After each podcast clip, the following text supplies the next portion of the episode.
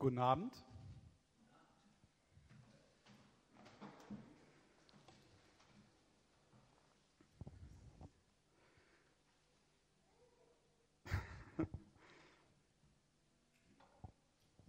Wenn wir zum Gottesdienst einladen, dann laden wir ja eigentlich ein, dass wir gemeinschaftlich zusammen zu Jesus kommen wollen, in seine Gegenwart treten wollen, dass wir ja, hören wollen, was er uns sagen möchte durch sein Wort, dass wir erleben wollen, wie er uns begegnet und so weiter.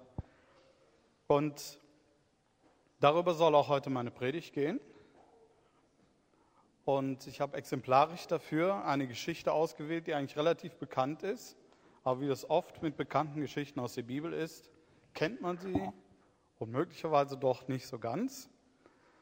Und äh, da möchte ich bitten, dass wir uns die Geschichte jetzt einmal anhören.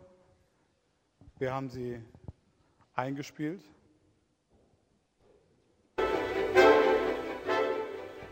Jesu Salbung durch die Sünderin. Es bat ihn aber ein Pharisäer, bei ihm zu essen. Und er ging in das Haus des Pharisäers und setzte sich zu Tisch. Und siehe, in der Stadt war eine Frau, die war eine Sünderin. Als die erfuhr, dass er im Haus des Pharisäers zu Tisch saß, brachte sie ein Fläschchen mit Salböl, trat von hinten an ihn heran, weinte und fing an, seine Füße mit ihren Tränen zu benetzen und mit den Haaren ihres Hauptes zu trocknen, und küsste seine Füße und salbte sie mit Salböl.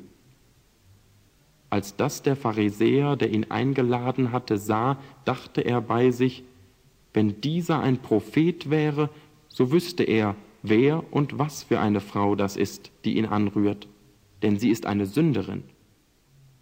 Da wandte sich Jesus zu ihm und sagte, Simon, ich habe dir etwas zu sagen. Er antwortete, Meister, sprich. Ein Gläubiger hatte zwei Schuldner. Einer war 500 Silbergroschen schuldig, der andere 50. Da sie es nicht bezahlen konnten, schenkte er es beiden. Wer von beiden wird ihn nun am meisten lieben? Simon antwortete, ich denke der, dem er am meisten geschenkt hat. Er aber sagte zu ihm, Du hast richtig entschieden. Und er wandte sich zu der Frau und sagte zu Simon, Siehst du diese Frau? Ich bin in dein Haus gekommen, du hast mir kein Wasser für meine Füße gegeben, diese aber hat meine Füße mit Tränen benetzt und mit ihren Haaren getrocknet. Du hast mir keinen Kuss gegeben, diese aber hat, seitdem ich hereingekommen bin, nicht aufgehört, meine Füße zu küssen. Du hast mein Haupt nicht mit Öl gesalbt, sie aber hat meine Füße mit Salböl gesalbt. Deswegen sage ich dir, ihre vielen Sünden sind vergeben, denn sie hat viel Liebe erwiesen. Wem aber wenig vergeben wird, der liebt wenig. Und er sprach zu ihr, dir sind deine Sünden vergeben. Da dachten die, die mit bei Tisch saßen, bei sich, wer ist dieser, der sogar die Sünden vergibt? Er aber sagte zu der Frau, dein Glaube hat dir geholfen, geh hin mit Frieden. Eine bekannte Geschichte, oder? So für den sage ich mal, normalen Bibelleser ist das eine bekannte Geschichte. Ähm, das erste Mal bin ich auf diese Geschichte besonders gestoßen, als ich dieses Bild in einem Buch entdeckte. In Farbe sieht es noch besser aus, aber mein Leser kann nur schwarz-weiß. Und äh, ich habe mir einige Zeit genommen, mir dieses Bild anzuschauen. Und dann wurde mir mehr und mehr klar eigentlich aus der Geschichte, was da so abgelaufen ist. Deswegen bin ich euch nicht böse, wenn ihr mich nicht anguckt, sondern wenn ihr immer wieder zum Bild hinguckt.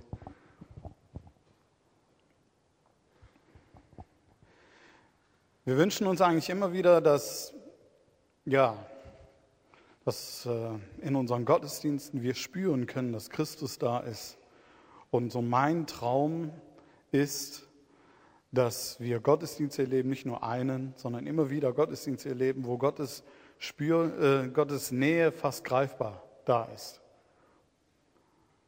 Und ich denke, nach eigenen Erlebnissen, wir brauchen eigentlich nur ungefähr so ein, zwei, drei Sekunden von dieser intensiven Gegenwart Gottes und unser Leben verändert sich. Das ist ein Wunschtraum, aber die Bibel sagt ja deutlich, wenn wir hier zusammenkommen, dann ist er mitten unter uns. Er ist hier heute Abend. Und an dieser Geschichte habe ich gemerkt, Jesus kann da sein und dennoch reagieren wir sehr unterschiedlich. Und dennoch ist es sehr unterschiedlich, was das bewirkt in dem Leben eines Menschen. Also wir haben da diese Frau, deren Namen nicht genannt wird. Die Rahmengeschichte ist, dass der Pharisäer Simon mitbekommen hat, dass Jesus in der Stadt ist.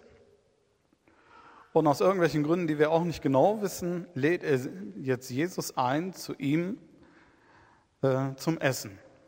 Ich vermute mal, Simon, das ist der ganz links. Petrus halte ich derjenige ist rechts, der etwas aktiver ist. So wird er meistens dargestellt. Er lädt also Jesus ein. Ähm, er wirkt jetzt nicht unbedingt so wie so manch anderer Pharisäer, der versuchte, Jesus aufs Glatteis zu führen oder so, denn er ist eigentlich sehr still in dieser ganzen Geschichte und denkt einmal nur etwas bei sich selber, was Jesus mitbekommt und nachher darauf einsteigt. Und dennoch bekommen wir so nach und nach doch mehr mit, was es mit diesem Simon und sein Verhältnis zu Jesus auf sich hat, wenn die Geschichte sich entwickelt.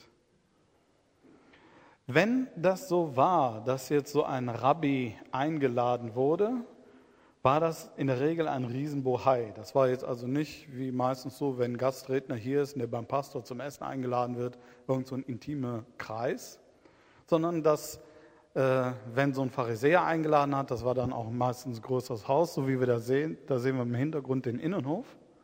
Und da war dann jede Menge Gäste und Action, da war wirklich was los. Und so kann es sein, dass auch diese Frau, von der nachher Simon so bei sich denkt, wenn Jesus denn wüsste, wenn er ein Prophet wäre, wüsste er, dass sie eine Sünderin ist und er würde sich von ihr nicht anrühren lassen, dass diese Frau auch zu diesem Fest hineinkam.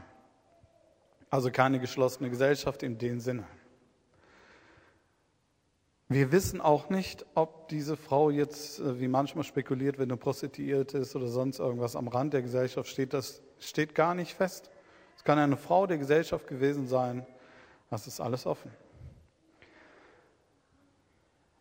Aber wie kommt diese Frau jetzt auf die Idee, dass sie äh, sich so außergewöhnlich verhält? Komisch eigentlich, ne? Sie wird nie beim Namen benannt. Simon wird genannt, aber diese Frau wird nicht beim Namen benannt. Und Jesus kennt sie nicht. Das wird deutlich. Also aus dem Dialog wird deutlich, Jesus kennt sie nicht, hat sie vorher noch nie gesehen. Aber sie scheint ihn zu kennen. Und jetzt, als ich mir das Bild dann mal so längere Zeit anguckte, entwickelte sich dann in meiner Fantasie so eine Geschichte, dass man sich vorstellen kann, dass diese Frau hörte, dass dieser außergewöhnliche Rabbiner Jesus in die Stadt kommt. Vielleicht mal neugierig hingegangen ist, vom Weiten zugeguckt hat, gesehen hat, wie Jesus denn so agiert hat, was er getan hat. Sie hat vielleicht gesehen, dass er Kranke geheilt hat. Vielleicht hat sie ihm auch einfach nur zugehört, wenn er gepredigt hat.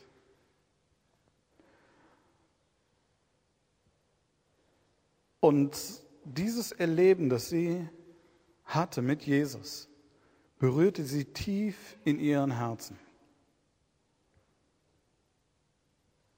Wenn man etwas sich das romantischer vorstellen will, könnte ich mir sogar vorstellen, dass sie Jesus weder predigen hören musste, noch sehen musste, wie er Kranke heilt oder Dämonen austreibt oder sonst was, sondern dass sie ihn einfach nur angesehen hat und in Jesus eine Liebe sah, die sie bis dahin nicht kannte.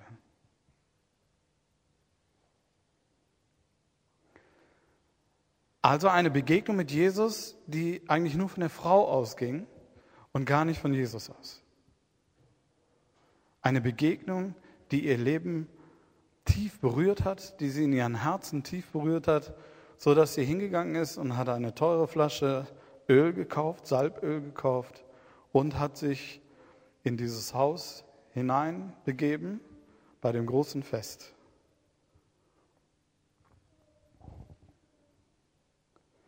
Ich glaube schon, dass wenn wir in der Anbetung zum Beispiel Jesus begegnen, wenn wir ihn begegnen wollen, wirklich begegnen wollen. Also jetzt nicht nur so sagen, ja, Anbetung, das macht man so vom Gottesdienst, sondern wenn wir Jesus begegnen wollen, dass es eben nicht immer die großartigen Aktionen sind, die Jesus macht, sondern einfach nur die Begegnung im Herzen mit ihm, die bei uns enorm viel verändern können.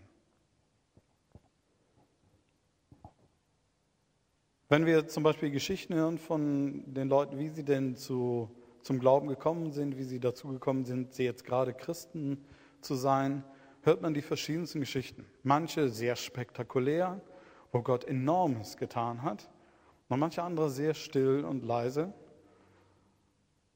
Immer wieder hört man Geschichten, wo Leute sagen, ja, als ich in der Bibel gelesen habe oder als ich diese Predigt gehört habe oder als ich nur dem und dem zugehört habe, wurde mir mehr und mehr bewusst, dass dieser Jesus mich meint, mich liebt. Und das ist dieser Frau bewusst geworden. Er meinte sie.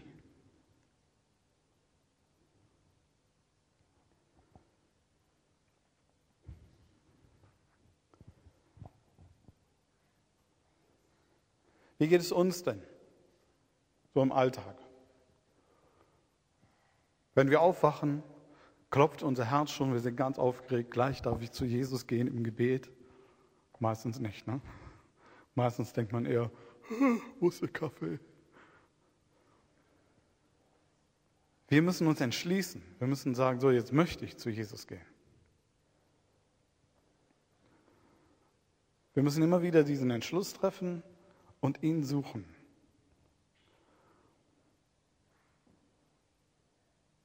Wie war es denn jetzt mit Simon? Simon war doch nun alles andere als unfromm. Er war Pharisäer, angesehen dort in diesem Ort. Äh, dass er diesen Rabbiner zu sich eingeladen hat, zeigte, dass er also auch ähm, ja, eigentlich eine, in der Öffentlichkeit eine größere Rolle gespielt hat. Dass er gerne Gastgeber war von bekannten Rednern. Vielleicht ein Host hier auch in der Synagoge Denke ich mal ziemlich sicher. Denn er muss auch ein großes Haus gehabt haben.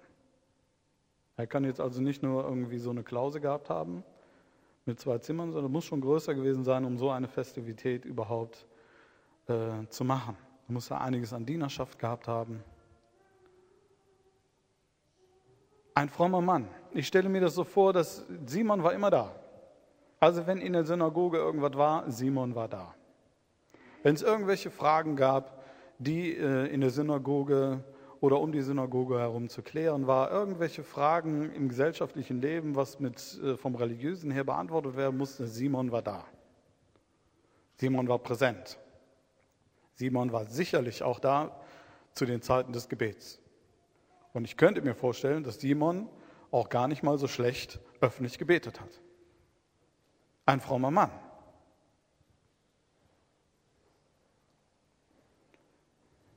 Und doch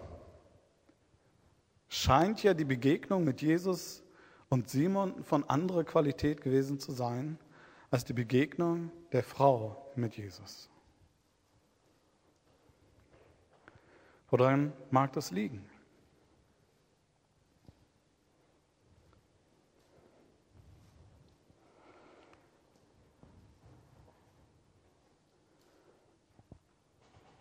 Stellen wir uns also nochmal diesen Abend vor. Die äh, Eingeladenen, um die es besonders geht, liegen also dort unter den Arkaden am offenen Innenhof zu Tische. Sie liegen zu Tische, so war das ja damals. Ich persönlich, also habt ihr mal probiert, im Liegen zu essen? Ich finde das furchtbar unbequem.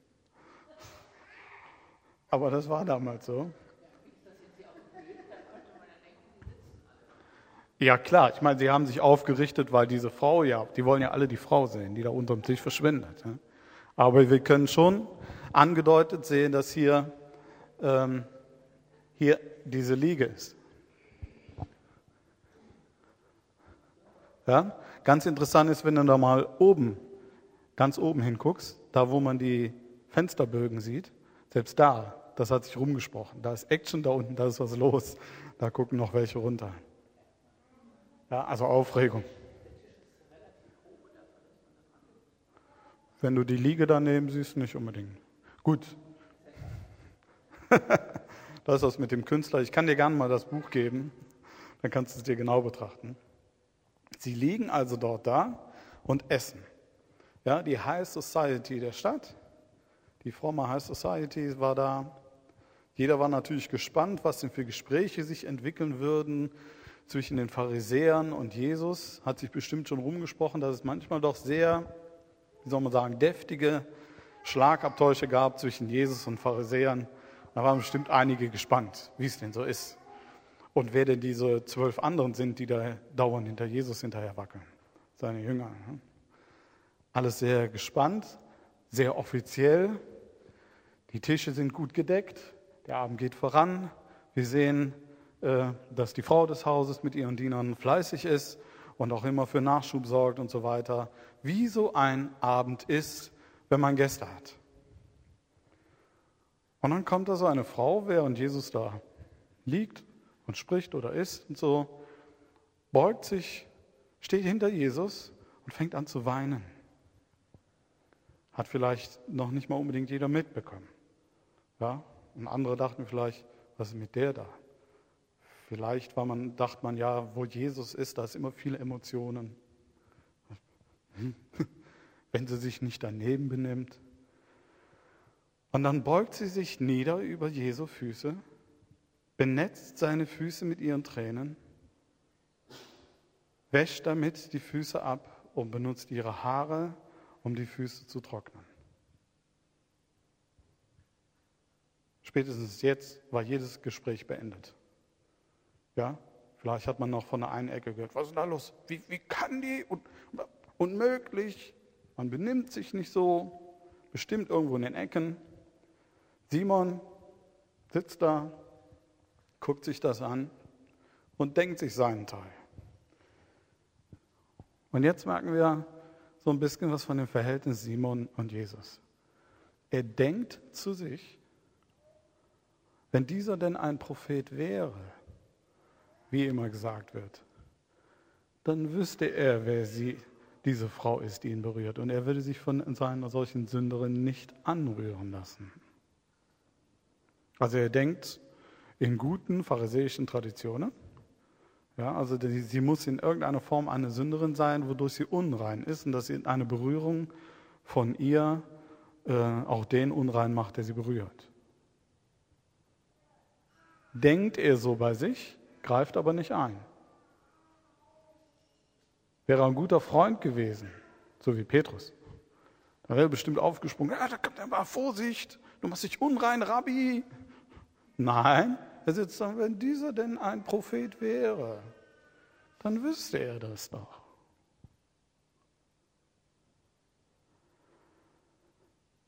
Und so geht das weiter. Dann nimmt die Frau eine Ölflasche, salbt die Füße von Jesus. Und da reagiert Jesus auf das, was Nikodemus, äh Simon gedacht hat, nicht gesagt hat. Was stellt ihn diese Frage mit diesem Gleichnis? Das haben wir eben gehört. Ja, es geht im Grunde darum, wer liebt mehr? Der, dem mehr vergeben wurde. Und Jesus spricht hier darauf an, dass das ganze Haus geguckt hat. Wer ist denn diese Frau und was macht die? Die macht sich unmöglich, das kann man doch nicht machen und so weiter. Und Jesus sagt, diese Frau liebt mich. Und er sagt zu Simon, hör mal, als ich zu dir kam, hast du mir kein Wasser gegeben. Dass ich mir meine Füße waschen könnte oder gar, dass ein Diener kam und mir die Füße gewaschen hat. Das war damals so üblich. Das war Anstand, wenn die Leute von der Straße kamen mit Sandalen oder sowas, da waren die Füße dreckig. Ja? Und so wie man äh, auch in anderen Kulturen den Gast zuerst mal eine Schale mit etwas Gehaltvollem zu trinken gab, so war es dort üblich, dass man ihnen Wasser zur Verfügung stellte oder gar ein Diener, damit die Füße gewaschen werden. Und als besondere Ehrbezeugung ging man auch hin und salbte das Haupt mit Öl. So begrüßt man einen Rabbi in Israel. Und das hat Simon nicht gemacht. Das hat er bestimmt mit den anderen Pharisäern gemacht, die dort gekommen sind. Aber mit Jesus nicht. Simon war ein frommer Mann. Wir stehen hier jetzt also nicht und vergleichen einen Heiden, der keine Ahnung hat von solchen ganzen Dingen, und einen gläubigen Menschen, der total firm ist mit den üblichen Sachen, wie man halt so in der Gemeinde umgeht und wie man Jesus begegnet. Nein, wir reden von ja eigentlich einem frommen Mann und einer Frau, die irgendwie fromm war und jetzt ganz spontan sehr fromm geworden ist, im positiven Sinne.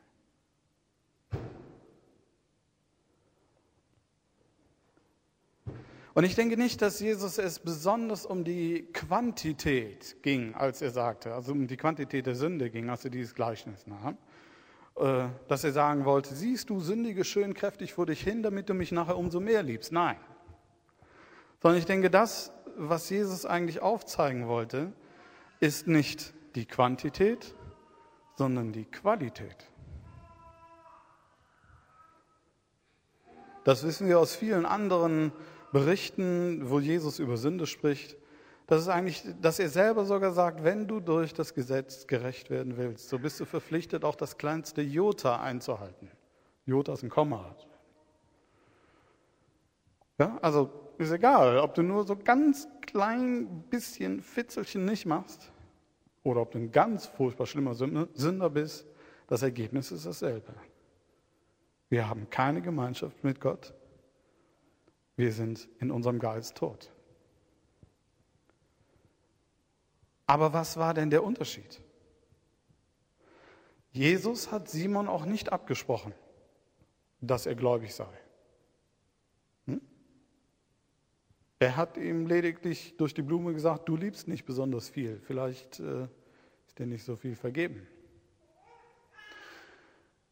Eigentlich geht es ja darum, verstehen wir, was uns vergeben wurde? Ist uns bewusst, was das eigentlich bedeutet, dass uns vergeben wurde? Ist uns bewusst, wenn wir Jesus begegnen, dass er unser Leben aus dem Tod errettet hat? Ist uns bewusst, dass wir mit dem, wo wir gesündigt haben, wir hätten sterben sollen? Ich denke, darum geht es, um die Qualität des Sinnenbewusstseins, nicht um die Mengen.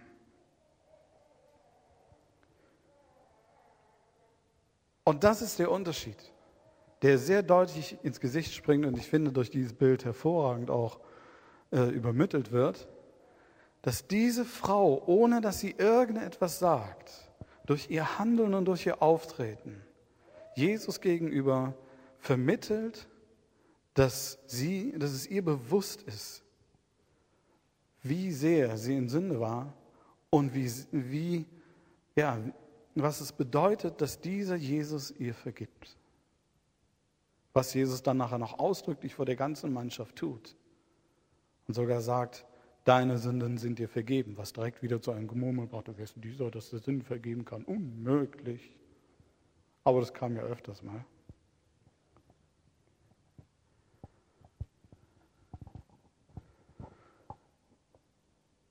Die Frage ist nicht, äh, können wir nun Jesus begegnen oder nicht? Das ist nicht die Frage. Jeder kann von uns zu jeder Zeit Jesus begegnen. Die Frage, die sich stellt, ist, wie begegnen wir ihm? Was bewegt uns? Wir können in dieser auch nicht permanent in dieser Haltung bleiben, in der die Frau war. Ich denke mal, die Frau wird, als sie gegangen ist, in einer etwas anderen emotionalen Verfassung gewesen sein. Also ich glaube nicht, dass sie immer noch ganz verzweifelt war um ihre Sünden, sondern dass sie voller Freude war und dass sie jubelte, dass ihr vergeben wurde. Und dass dieser Jesus, dieser Rabbi, auf sie gesehen hat und nicht mit ihr geschimpft hat, wo sie sicherlich mit gerechnet hat. Was mir so wirklich gut gefällt an dieser Frau ist, und das wünsche ich mir für jeden von uns, sie hat sich sowas von total nicht darum gekümmert, wie man sich denn zu benehmen hat. Sie hat sich überhaupt nicht darum gekümmert, wie man das so richtig macht. Ja, wie man äh, in einem Hause eines Pharisäers sich benimmt und ja, äh, und ich wünsche mir auch, dass wir uns auch mal anfangen würden, uns nicht so sehr darum zu kümmern, wie man sich denn in der Gemeinde benimmt und wie man sich in einem Gottesdienst adäquat verhält. Solange es denn ist, dass unsere Leidenschaft uns zu Jesus entzieht.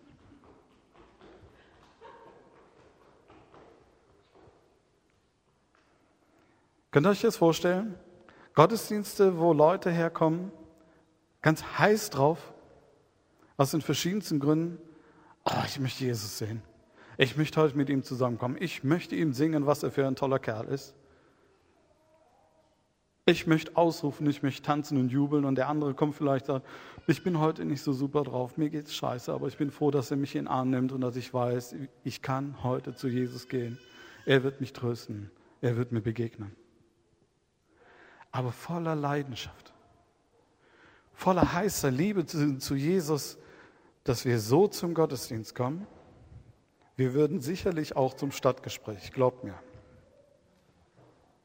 So wie diese Frau. Ihre Geschichte hat bis heute überlebt.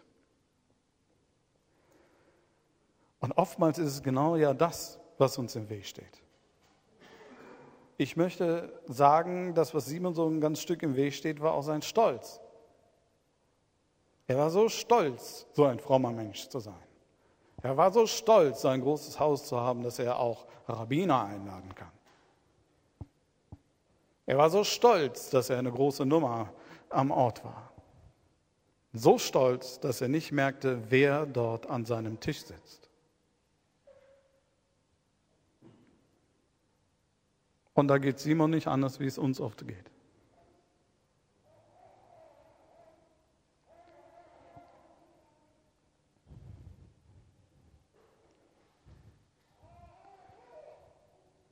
Echte Veränderung geschieht nicht aus einer Tradition heraus. Echte Veränderung geschieht aus Liebe.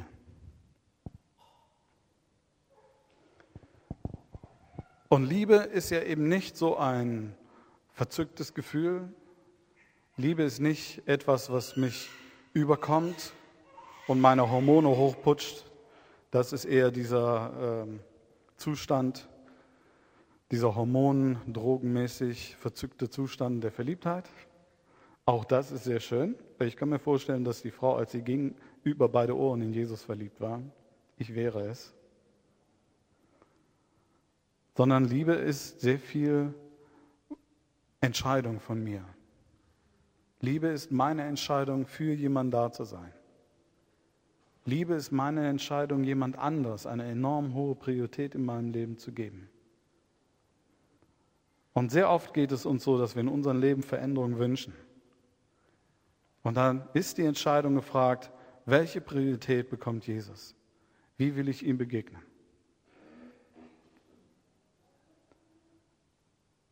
Dann gibt es da auch wieder einen sehr bekannten Bibelvers aus der Offenbarung, Kapitel 3. Ach, wenn du doch kalt oder heiß wärst. Weil du aber lau bist, will ich dich ausspucken aus meinem Mund, sagt Jesus zu einer Gemeinde.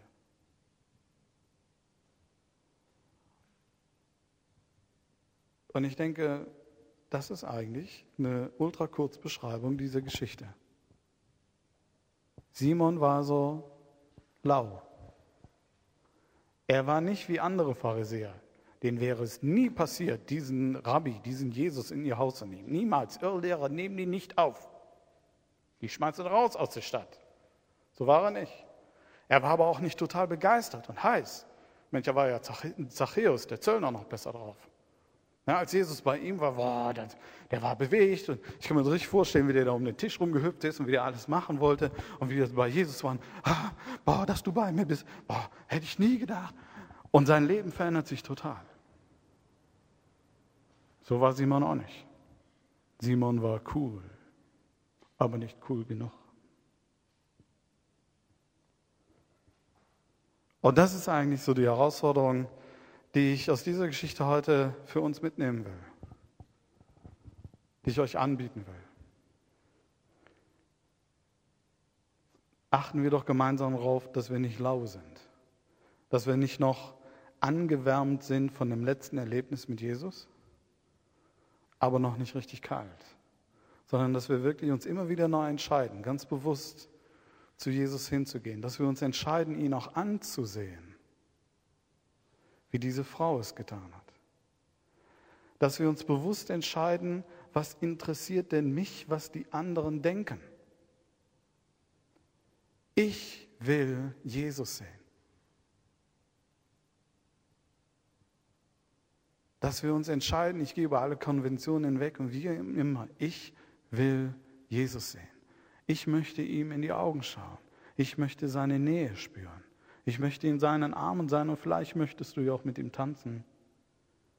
Aber dass wir uns wirklich immer wieder entscheiden, dass wir heraustreten aus diesem Lausein, dass wir heraustreten aus diesem Alltag, den wir als Christ so leben und dass wir sagen, ich will Jesus sehen.